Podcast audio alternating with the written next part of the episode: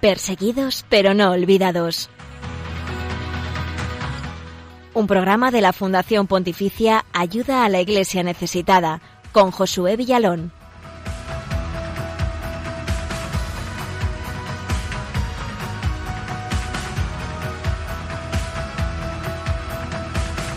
Muy buenos días y bienvenidos a Perseguidos pero no olvidados, el programa de Radio María que es un puente de unidad con la iglesia pobre y perseguida en el mundo. Estamos acompañándote en esta mañana del martes 8 de septiembre y de la mano de nuestros hermanos en la fe que hoy sufren por seguir a Jesucristo. Saludamos a todos los que nos escucháis y acompañáis en este momento y también a nuestros oyentes de fuera de España, sobre todo Radio María Perú, Radio María Venezuela y República Dominicana. Muchas gracias por estar ahí. Hoy la Iglesia celebra la fiesta de la Natividad de la Virgen María. Fiesta grande muchísimos pueblos de España, felicitamos a todos, aunque no se podrá celebrar con la misma intensidad mm, de otros años debido a esta pandemia del coronavirus. Desde aquí sí que nos queremos unir a vuestras intenciones y oramos por el fin de esta pandemia juntos y también pedimos por todos vuestros pueblos, ciudades y familias. Santa María ruega por nosotros. Ya por fin, con muchos miedos, eso sí, pero también con ganas de que empezara arrancado el curso escolar en buena parte de nuestro país, especialmente entre los más pequeños y donde aún no va a poder empezar el colegio es en Beirut, en la capital del Líbano. Ha pasado un mes desde la enorme explosión que destruyó el puerto y buena parte de la capital libanesa. Queremos conocer cuál es la situación hoy, después de poco más de 30 días de esa catástrofe, si la ayuda que se ha prometido desde el exterior está llegando y cuál es la mayor necesidad ahora mismo.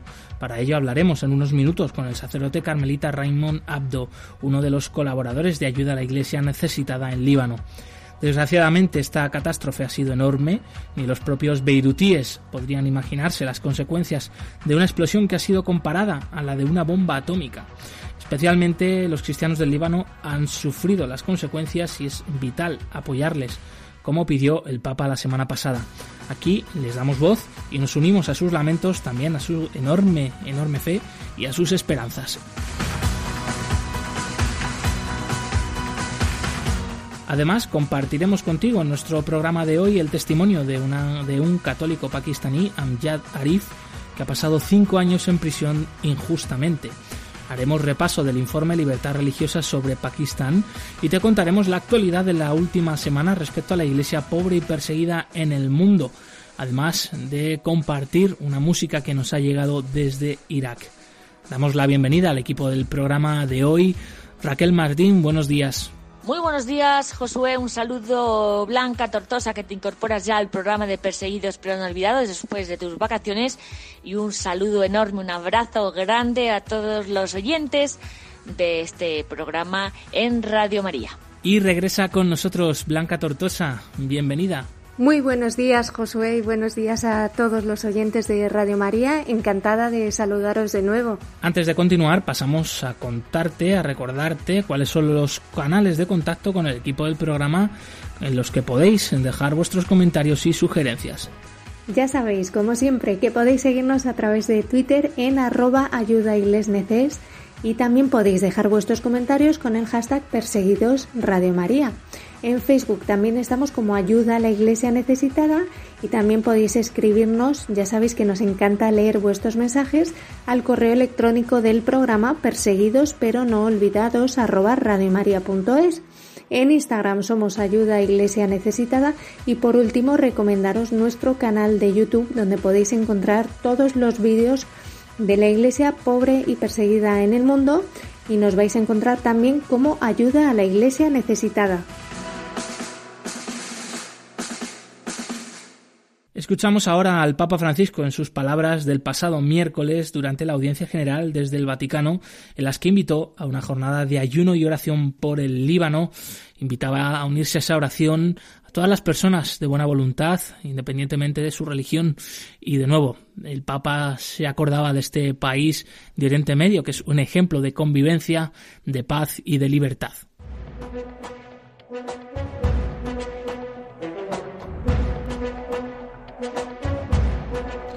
en palabras del Papa.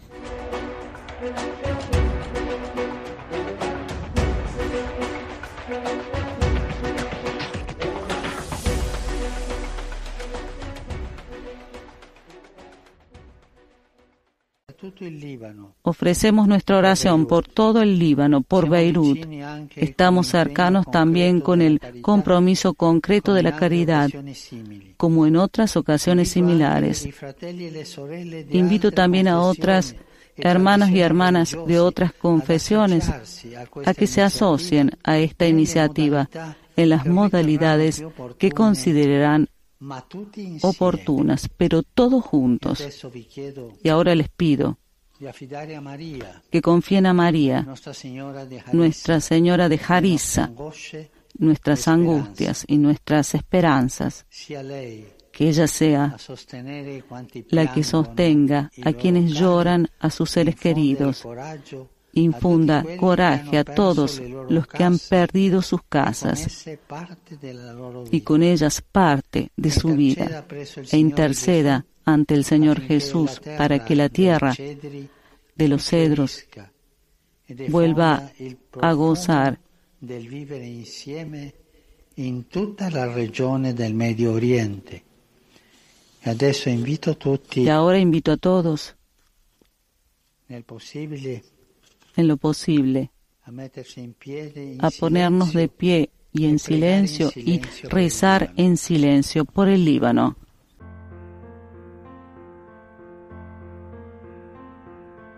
En la Eucaristía recibimos a Cristo en forma de vino y pan, en los necesitados en forma de carne y sangre. Padre Berenfried van Straten, fundador de Ayuda a la Iglesia Necesitada.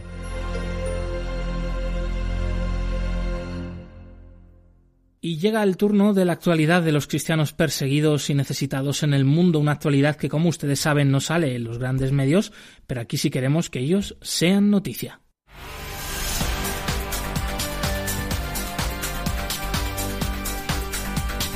Queremos que sea noticia.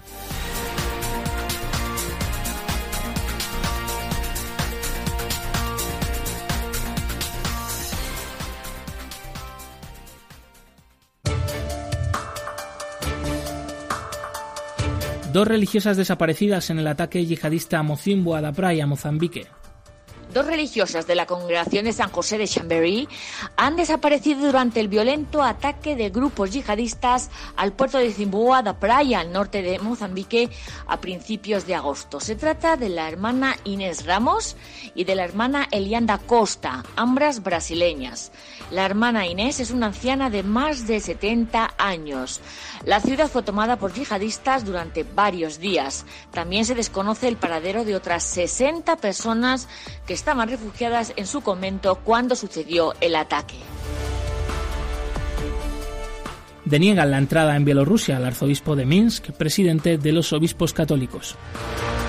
El pasado 31 de agosto fue denegada a Monseñor Kondrushevich la entrada en Bielorrusia. Los funcionarios del puesto fronterizo impidieron que el arzobispo, que es ciudadano bielorruso, regresara a su país sin dar razones, cuando el obispo volvía de una estancia oficial en Polonia.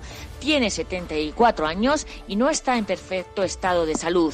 Este comportamiento puede tener graves consecuencias para su evolución. El arzobispo metropolitano católico de Minsk y también presidente de la Conferencia Episcopal Católica de Bielorrusia pedía en su última carta pastoral a sacerdotes religiosos laicos y a todas personas de buena voluntad que rezaran por una solución a la crisis sociopolítica del país que califica sin precedentes. En este país, considerado pacífico y moderado en el mundo, un hermano ha levantado la mano contra otro hermano. Se ha derramado sangre, escribe. El arzobispo recuerda el primado del amor y llama al perdón y a la misericordia. Ayuda a la Iglesia necesitada prepara una segunda oleada de proyectos para Líbano. Cuando se cumple un mes de la explosión en Beirut, donde según algunos informes más de 100 iglesias, conventos y colegios administrados por la Iglesia sufrieron graves desperfectos, un equipo de evaluación de proyectos de ACN tiene previsto viajar en los próximos días a Beirut para visitar la capital y elaborar planes para proporcionar apoyo pastoral antes de que comience el invierno en el Líbano. La ayuda se sumaría a la aportada con carácter de emergencia de 250.000 dólares proporcionada por la caridad días después de la explosión, paquetes de alimentos y otros artículos urgentes para casi 6.000 familias más afectadas por esta catástrofe. Existe un temor real de que pueda haber un éxodo de cristianos, subrayando que el barrio cristiano de Beirut había sufrido la peor parte de esta explosión, considera la directora de proyectos de la Fundación de la Santa Sede.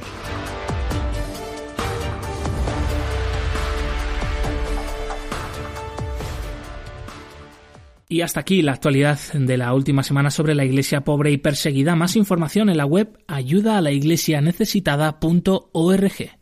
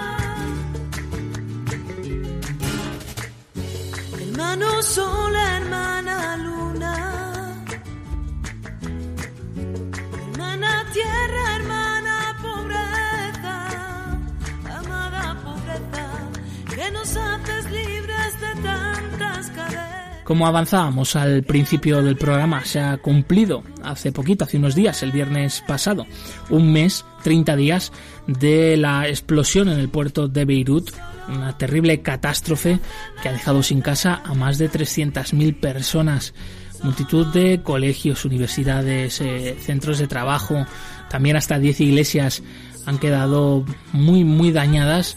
Ahora el trabajo de reconstrucción es eh, fundamental también el de seguir eh, buscando entre los escombros a posibles supervivientes y la iglesia desde el primer momento ha estado trabajando para ello y para atender a los más pobres y necesitados. De su mano, pues están muchas instituciones, organizaciones. El propio Papa Francisco, a través del Vaticano, también ha enviado una primera, de una primera ayuda de emergencia. Entre ellos, como no, la institución ayuda a la iglesia necesitada también. Y queríamos saber cuál es eh, la realidad ahora, si se ha podido volver a la normalidad en, en, estos barrios cercanos al puerto de Beirut que han sido los más devastados y precisamente aquellos que eran de mayor presencia cristiana de la capital libanesa. Y para ello tenemos con nosotros al otro lado del teléfono al eh, padre, al sacerdote carmelita Raymond Abdo. Bienvenido, padre Raymond. Hola, buenos días, Josué. Un saludo a los oyentes de Radio María. Que Dios os bendiga a todos. Cuando ha pasado un mes de la explosión en el puerto de Beirut, ¿cuál es la situación actualmente? ¿Ha comenzado ya la reconstrucción y la gente está pudiendo volver a sus casas?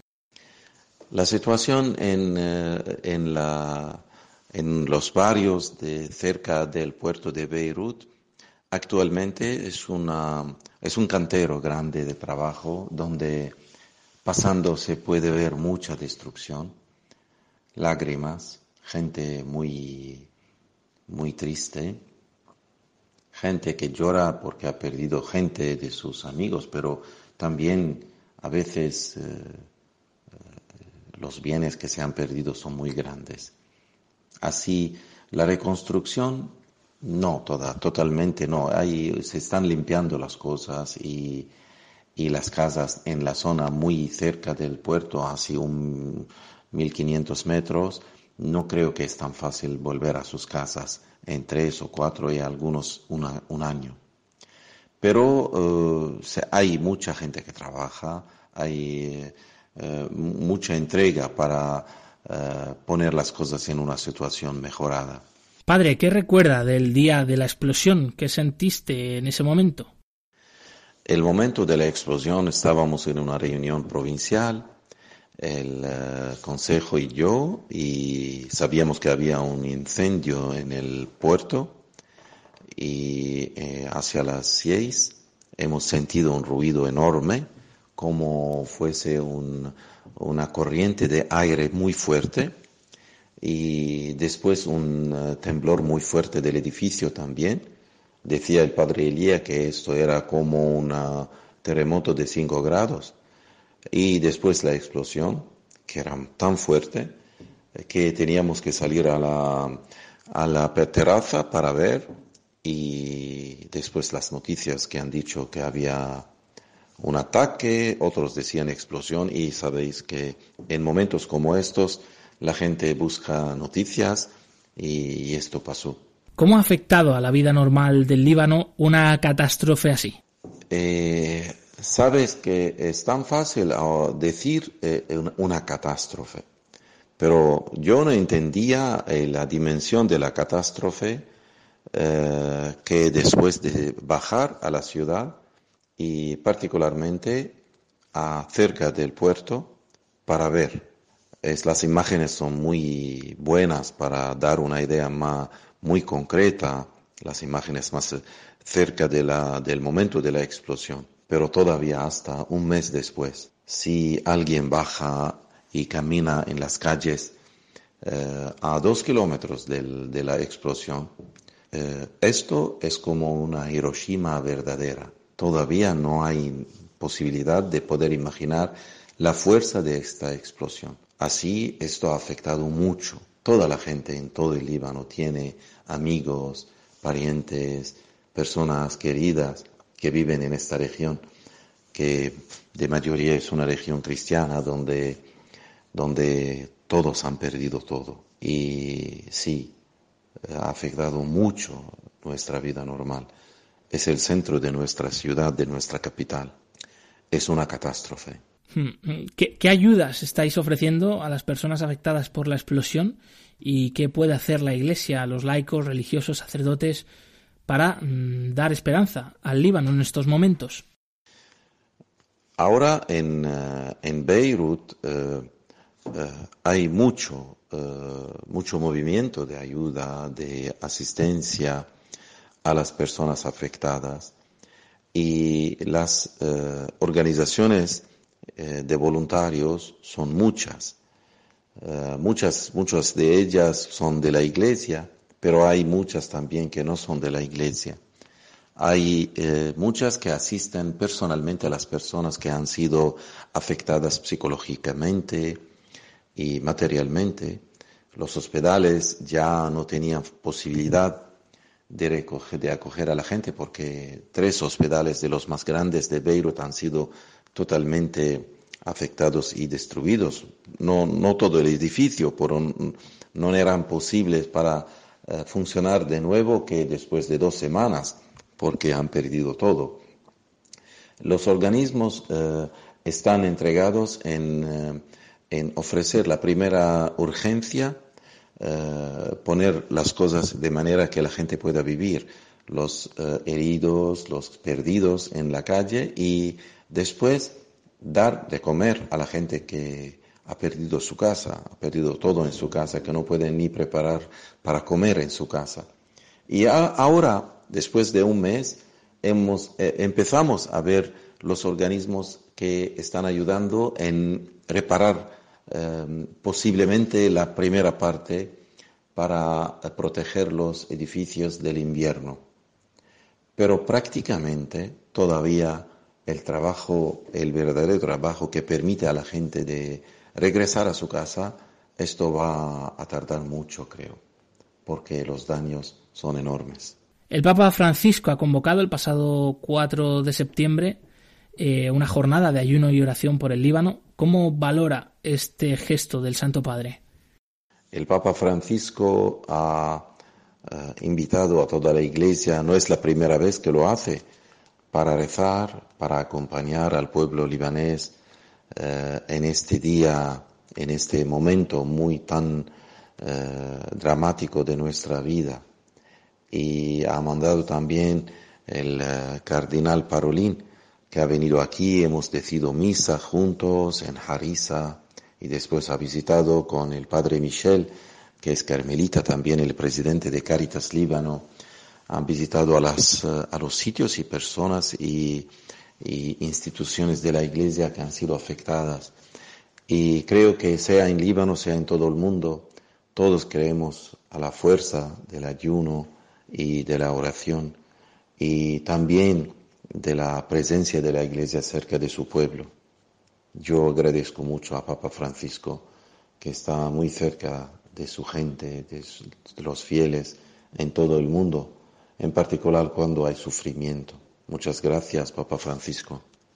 Padre Raymond, eh, ¿cree que se ha visto afectada la fe de los cristianos en Líbano por esta nueva calamidad que ha sacudido fuertemente a todo el país, pero también especialmente a la comunidad cristiana libanesa?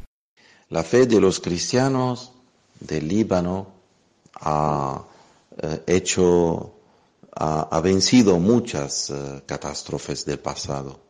Sabéis que los cristianos del Líbano, especialmente los maronitas, han vivido aquí desde el siglo 8, 9 y las persecuciones nos acompañan y nos acompañaban desde muchísimo tiempo. Así, eh, esta es una catástrofe, es una de las catástrofes. Eh, pero el Jesús y María están con nosotros, no nos dejan nunca.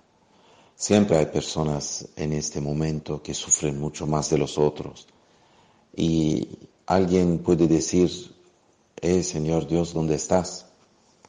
Pero estas son eh, cuestiones y eh, preguntas que el Señor acepta con mucho amor, porque es Padre.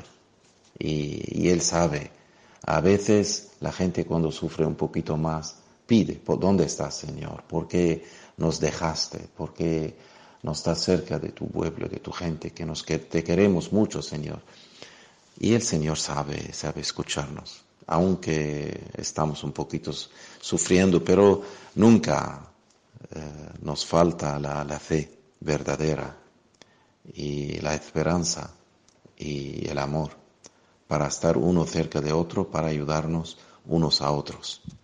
Y antes de despedirle, un último mensaje para los oyentes de Radio María. ¿Qué podemos hacer nosotros desde aquí, desde nuestras situaciones cotidianas, para apoyar al pueblo libanés? El, eh, ver a toda la iglesia en todo el mundo movida por este acontecimiento tan difícil y particular para ponerse cerca de nuestra gente este es un mensaje de esperanza y de amor muy grande.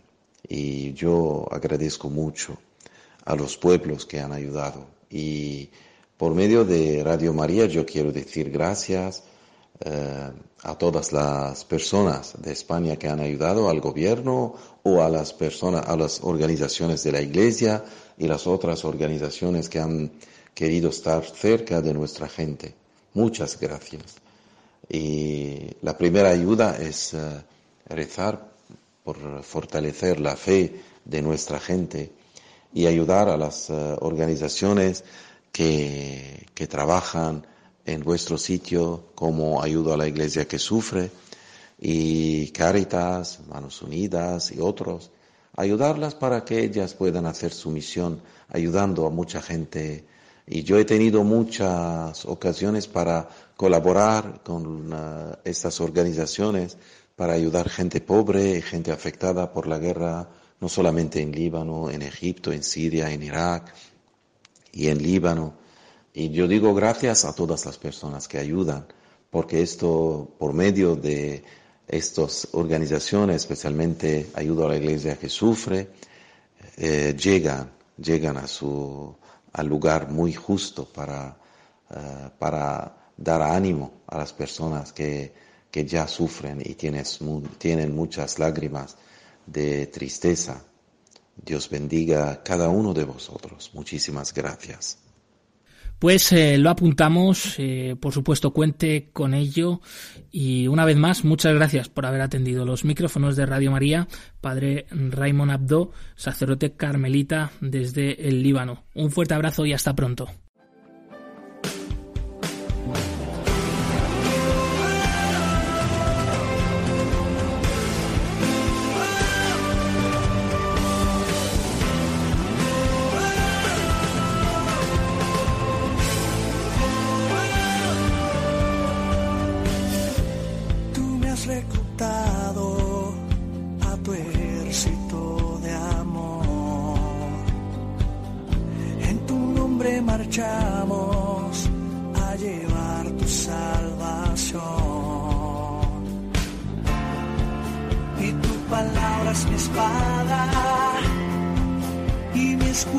nuestra fe en ti, Señor,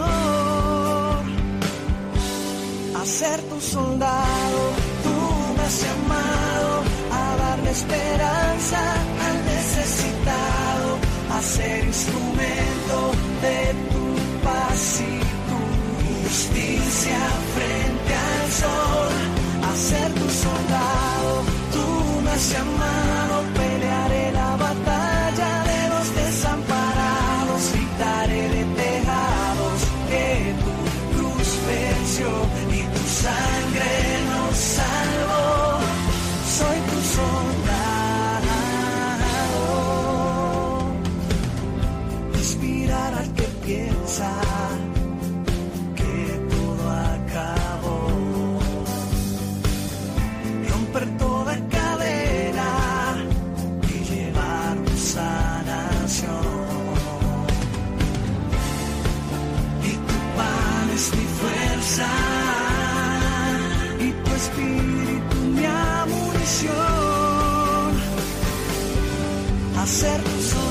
Te recordamos que estás escuchando Perseguidos pero no olvidados en Radio María y a continuación te vamos a contar cuáles son los otros canales de comunicación con el equipo del programa. Podéis seguirnos en el Twitter, arroba ayuda neces, y allí dejarnos vuestros comentarios con el hashtag Perseguidos Radio María. También estamos en Facebook, Instagram y YouTube como Ayuda a la Iglesia Necesitada. Y estamos en el correo del programa Perseguidos pero no olvidados arroba radiomaria.es.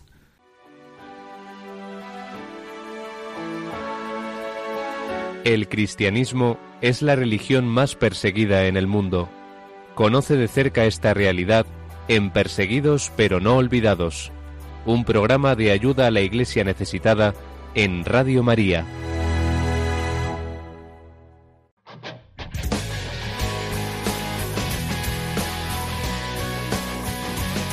Testigos del siglo XXI.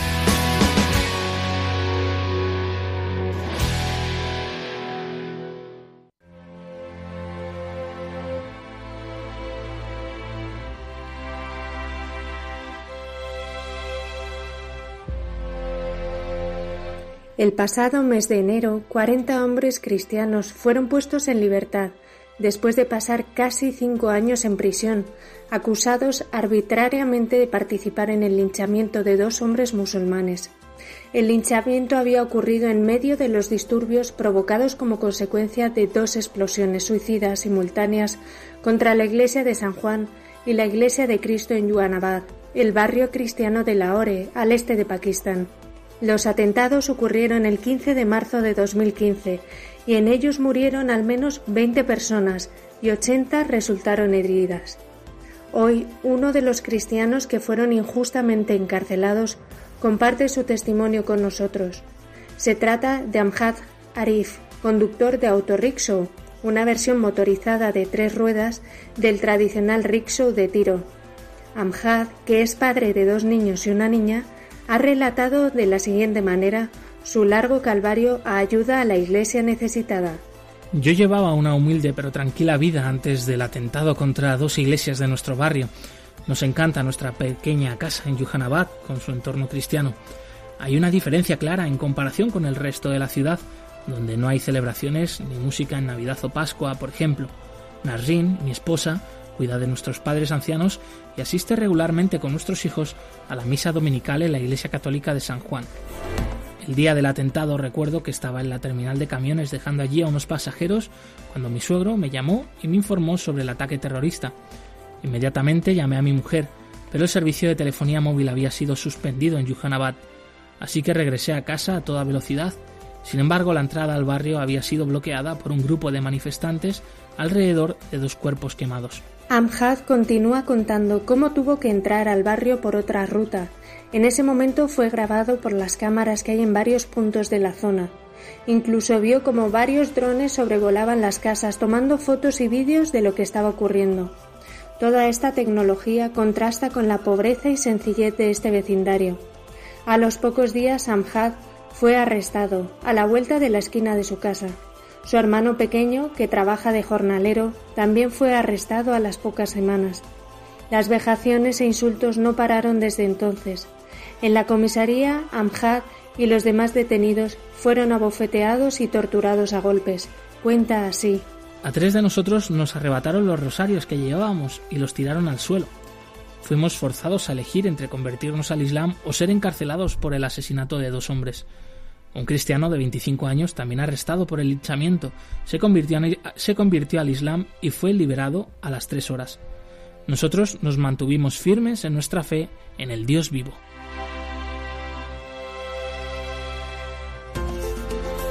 El primer día en la cárcel todos los reclusos cristianos fueron encerrados en el mismo barracón. Después de pasar lista por la mañana solían rezar en círculo durante la hora, cuando se hacía de noche, y se dedicaban las oraciones personales, mientras estaban en sus respectivas celdas. Cuando un prisionero cristiano caía enfermo, no se le daba una buena asistencia médica. Dos de los cristianos encarcelados injustamente han muerto en prisión, el padre Manuel Yusuf Mani, director nacional de la Comisión Nacional de Justicia y Paz de los Obispos Católicos Pakistaníes, fue uno de los que promovió oraciones por la liberación de estos presos y para que creciera la misericordia en el corazón de los jueces. El equipo de la CNJP y otras ONG se encargaban de visitarles regularmente y acompañaban a los detenidos en las audiencias ante el Tribunal Antiterrorista. Nasrein, la mujer de Ahmad, que esa ama de casa tuvo que vender el autorrickshaw para pagar un tratamiento médico para el anciano padre de Mahad. Cada Navidad, la CNJP solía entregar unas 15.000 rupias, que equivale a unos 75 euros a Nasrin como regalo. Otra ONG cubrió los gastos de la educación de los hijos de Amjad. El sufrimiento en la cárcel acabó por fin el 29 de enero de este año, entonces cuarenta cristianos injustamente acusados fueron puestos en libertad. Amjad y sus compañeros de cautiverio pudieron regresar a sus hogares. Por temor a la venganza de las familias de los musulmanes asesinados en el linchamiento, Amjad no salió de su casa durante tres meses. Finalmente compró un autorrickshaw nuevo a plazos. Sin embargo, Amjad iba a enfrentarse una vez más a la violencia. Una tarde, tres pasajeros me robaron el vehículo y me dejaron atado a un árbol cerca de una ciudad vecina después de tratar de ahogarme con mi propia bufanda. Esa noche llovía y no había nadie alrededor. Me desaté y corrí a tres comisarías diferentes antes de llegar a la correcta. Mis ojos estaban rojos, inyectados de sangre y tenía la cara hinchada. Regresé a casa al cabo de tres horas. Ahora debo forzar la voz para hablar ya que todavía me duele. ¿Fue una venganza de, las familias de las víctimas? No lo sé. Mientras estoy a la espera de poder adquirir un nuevo Rixo, doy gracias a Dios por el regalo de la vida. Amo de verdad a mis hijos y vivo por ellos.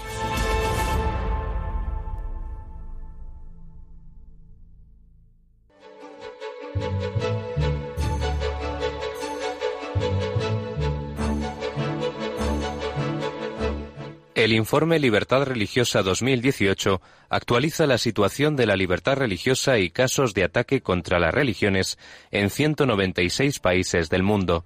No seamos indiferentes ante una realidad que afecta a millones de personas en los cinco continentes, especialmente a los cristianos en China, Irak o Nigeria. Conoce cuál es la situación de este derecho a través del informe Libertad Religiosa 2018 que edita Ayuda a la Iglesia Necesitada.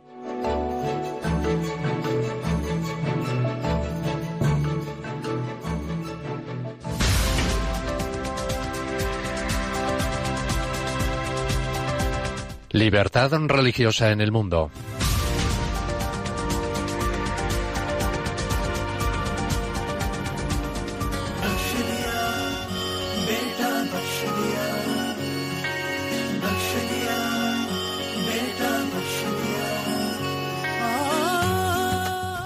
Cuando se creó Pakistán a raíz de la, de la partición de India en 1947, se fundó como Estado laico, pero su carácter distintivo musulmán ha ido manifestándose de forma gradual desde que cambió su nombre por República de Pakistán en 1956. La palabra Pakistán significa tierra de pureza en el idioma nacional, el urdu, que se identifica por parte de las corrientes radicales con el país del Islam más ortodoxo, siendo solo los musulmanes los auténticos puros que dan sentido a este nombre.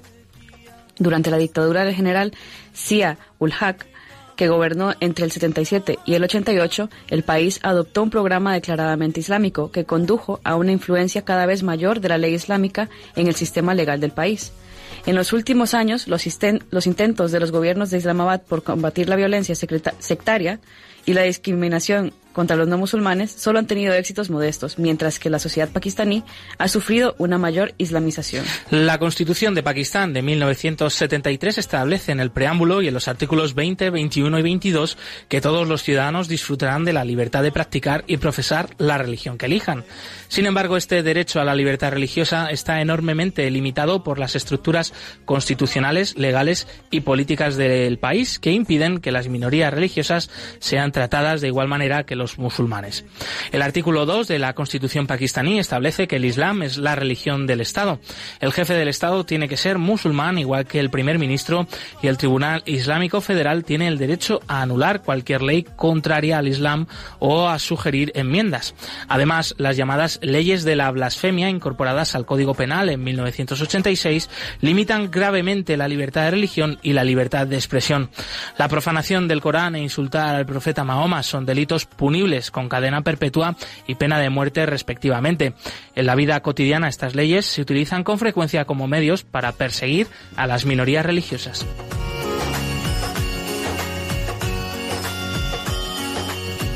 Un incidente ilustra el alcance de los atentados por motivos religiosos en el país. El 27 de marzo de 2016, domingo de resurrección, un terrorista suicida atentó contra las familias que habían ido con sus hijos a un parque en Lahore.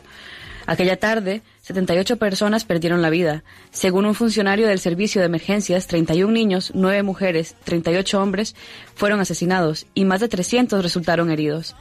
Entre los muertos había 54 musulmanes y 24 cristianos. Se trata del atentado más sangriento desde diciembre de 2014, cuando yihadistas atacaron un colegio gestionado por el ejército de Peshawar cerca de la frontera con Afganistán, dejando 132 alumnos muertos. Después del atentado suicida de Lahore, un portavoz de la Yamat Ularar talibana, facción rival del movimiento talibán pakistaní Tehrik-e-Taliban, reivindicó la autoría de la explosión, afirmando que se dirigía contra los cristianos. No es la primera vez que los terroristas suicidas han atentado contra los cristianos. El 15 de marzo, dos ataques simultáneos contra dos iglesias de Lahore, cuya autoría fue reivindicada por Yamat Ularar, mataron a 17 personas. En septiembre de 2013, dos terroristas suicidas se explotaron en el patio de una iglesia de Peshawar en domingo, asesinando más de 80 personas. Este último atentado ha subrayado la precaria situación de las minorías religiosas de Pakistán. En un país cuyo sistema legal se basa en la ley británica, se podría suponer que de alguna manera el imperio de la ley podría ser una salvaguarda contra la islamización de la sociedad, pero lejos de la realidad. Para cualquiera que cometa el delito de blasfemia, la única pena posible es la muerte. Son declaraciones de Ghulam Mustafa Chaudhry, presidente de un grupo de abogados de Lahore que, de forma discreta pero segura, garantiza la aplicación rigurosa de las leyes de la blasfemia. Según declaró a Reuters, el grupo de Chodri, el foro de abogados Yatem ul se podría traducir libremente, libremente como movimiento para la defensa del profeta, utiliza su experiencia e influencia para garantizar que cualquiera que insulte al Islam o al profeta sea acusado, juzgado y ejecutado. En el caso del gobernador del Punjab, Salman Taseer, es ilustrativo, pues fue asesinado en enero de 2011 por su guardaespaldas por querer impugnar las leyes de la blasfemia y defender públicamente a la cristiana Asia Bibi. Ghulam Mustafa Chaudhry en aquel momento proporcionó consejo legal al acusado del asesinato de Salman Taseer, que no tuvo éxito y fue condenado a muerte. Ejecutado a nadie por blasfemia en Pakistán, pero en las cárceles del país el corredor de la muerte se va llenando poco a poco. De las cerca de 8.000 personas condenadas a muerte, más de 1.000 han sido encarceladas por, por, blasfemia. Un caso inaudito ha sido el de la madre cristiana Asia Bibi, que finalmente fue absuelta por la Corte Suprema de Islamabad tras pasar nueve años en el corredor de la muerte. La mujer tuvo que huir del país junto a su familia ante las continuas amenazas de muerte y las constantes manifestaciones y, altercados en las calles pidiendo su cabeza por parte de los radicales. Sin embargo, aun cuando las autoridades gubernamentales aún no han ejecutado a ninguna persona condenada por blasfemia, a pesar que desde diciembre de 2014 se han ejecutado 330 condenas, no han conseguido impedir las ejecuciones extrajudiciales. Según el Centro de Estudios de Investigación y Seguridad, Grupo de Presión Independiente de Pakistán, al menos 65 personas han sido asesinadas desde 1990, jueces y abogados entre ellas, acusados de blasfemia o de defender a personas acusadas de la blasfemia.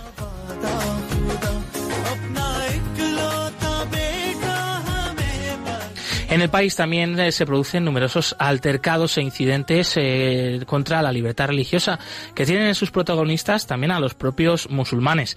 Y es que la comunidad eh, musulmana pakistaní está dividida entre suníes, que representan el 75% de la población, y chiíes, el 25%. Es esta minoría musulmana dentro de la comunidad musulmana la que más sufre los ataques y atentados por parte de grupos talibanes y de radicales suníes.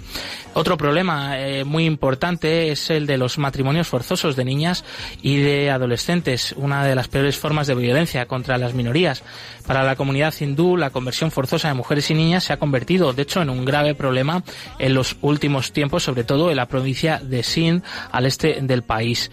Según la Asociación Hindú Panjatat de Pakistán, acerca, cerca de más de mil niñas y mujeres de Sindh son obligadas a convertirse al Islam cada año, práctica que ha provocado el de familias hindúes a la vecina India.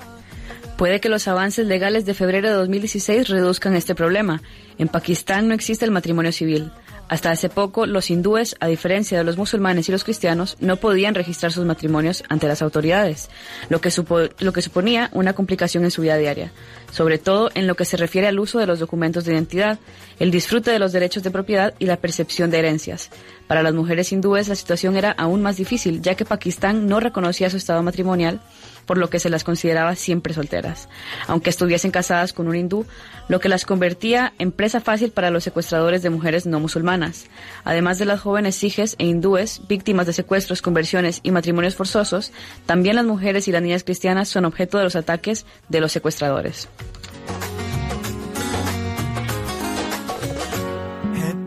En Pakistán, junto a los hindúes, los cristianos son la otra gran minoría religiosa, al constituir poco más del 2% de la población. En un principio eran hindúes de la casta baja que se convirtieron al cristianismo en el siglo XIX y que actualmente siguen siendo discriminados e estigmatizados y siguen perteneciendo en su mayoría a las clases más bajas de la sociedad pakistaní, como por ejemplo los empleados en trabajos mal considerados como barrenderos, basureros, fabricador de ladrillos. Muchos de ellos sufren persecución habitualmente y han intentado huir a otros países. Los cristianos que siguen viviendo en Pakistán se encuentran sometidos a una amenaza constante como consecuencia de las leyes de la blasfemia y del extremismo musulmán y es este uno de los principales temas y uno de los mayores escollos contra la libertad religiosa en el país. Quizá la mayor amenaza es de hecho la creciente presión hacia el gobierno para que haga más restrictivas todavía las leyes de la blasfemia. Los intentos del gobierno pakistaní de regular la aplicación de estas leyes se enfrentan a la dura oposición de los grupos radicales y de los clérigos más enfurecedores. En noviembre de 2015 el Tribunal Supremo del país falló que el simple hecho de debatir estas leyes no constituía una blasfemia en sí mismo, pero en la práctica es imposible que nadie se entregue a un debate desapasionado y pacífico sobre este asunto.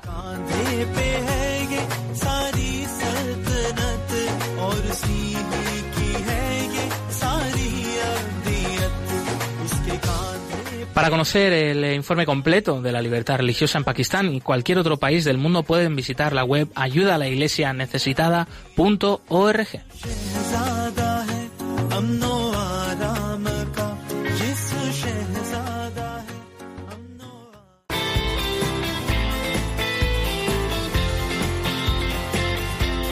Cantad al Señor todos los pueblos.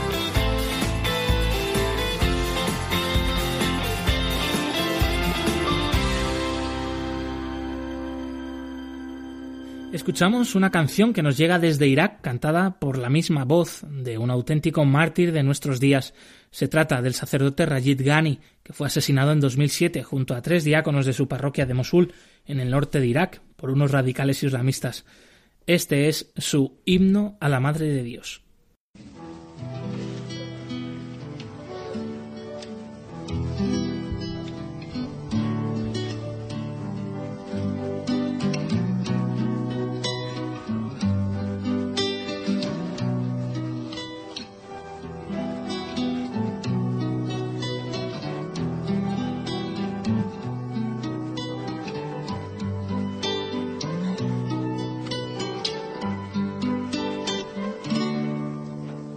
نعظمك بالمدايا يا والدة الإله نعظمك بالمدايا يا والدة الإله أنت فخر الأرض كلها لأن كلمة الله الذي أرسله الآب شاء فتجسد منك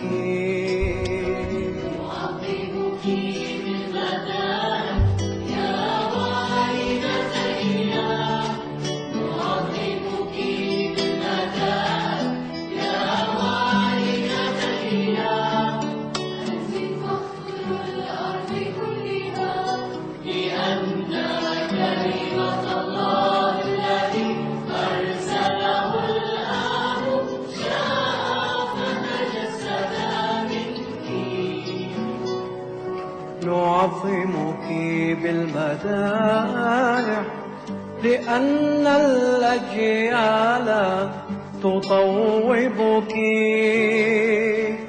يا ممتلئة نعمة الأمم والشعوب تكرم تذكارك ويبسلون المراحم. في صلواتك.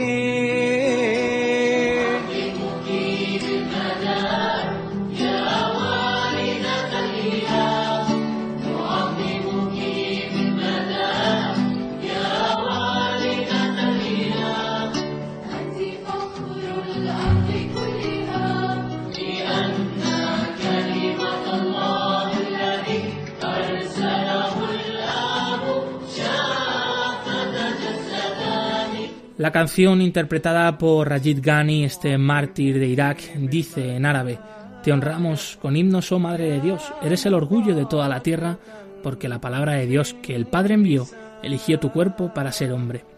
Las generaciones te llaman bienaventurada, todas las naciones y pueblos te honran y piden misericordia con tus oraciones. Eres una tierra generosa en la que siempre crecen plantas de alegría. والجنة الحاوية شجرة الحياة.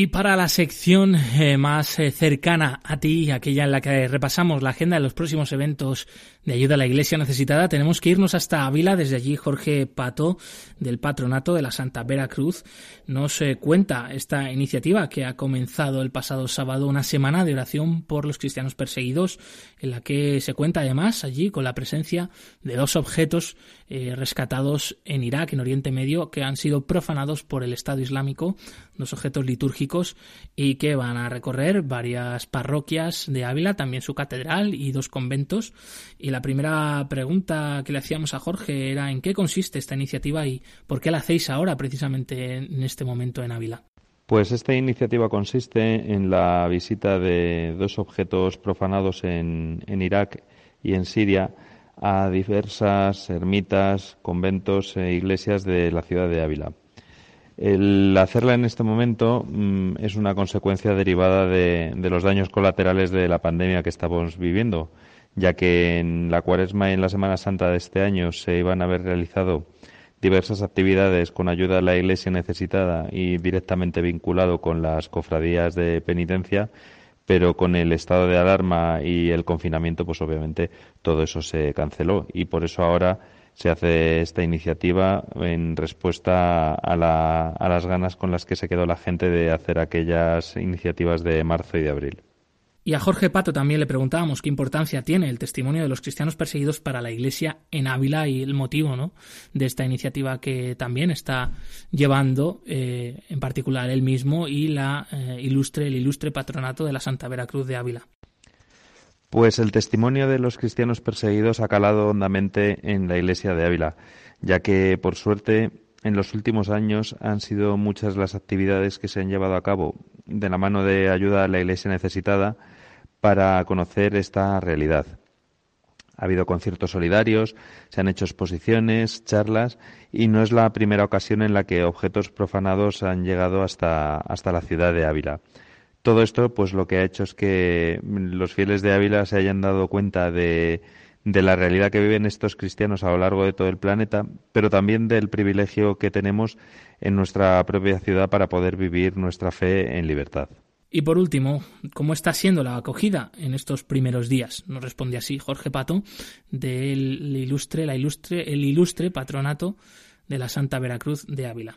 Como siempre, la Iglesia de Ávila está respondiendo de una forma excepcional a la llamada de ayuda a la Iglesia necesitada.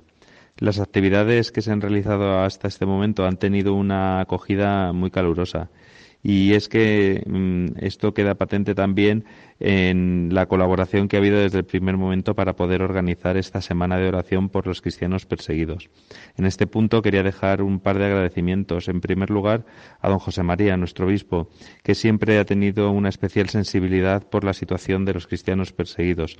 Y en segundo lugar, al patronato de Nuestra Señora de las Vacas, ya que en su ermita se van a celebrar dos de los actos más emotivos de esta semana de oración, como son el rezo del Vía Lucis y del Vía Matris sin duda alguna, la colaboración de toda la Iglesia de Ávila es la que hace que pueda dar buenos frutos esta semana de oración. Bien, además de esta iniciativa en Ávila, te recordamos que continúa eh, esa peregrinación del cáliz de Irak profanado en Caracos, ha sido rescatado y también está presente en Málaga, en la diócesis de Málaga, próximas fechas hasta pasado mediados de septiembre las pueden consultar en la web ayuda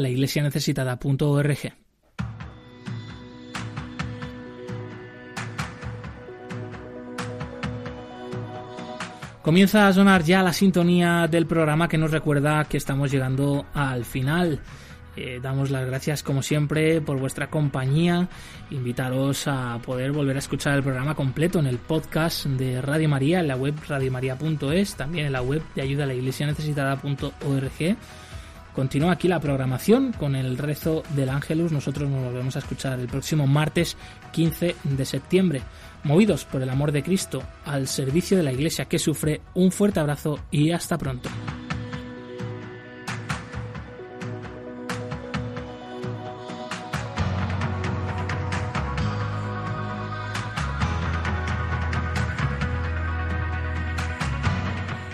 Perseguidos pero no olvidados un programa de la Fundación Pontificia Ayuda a la Iglesia Necesitada, con Josué Villalón.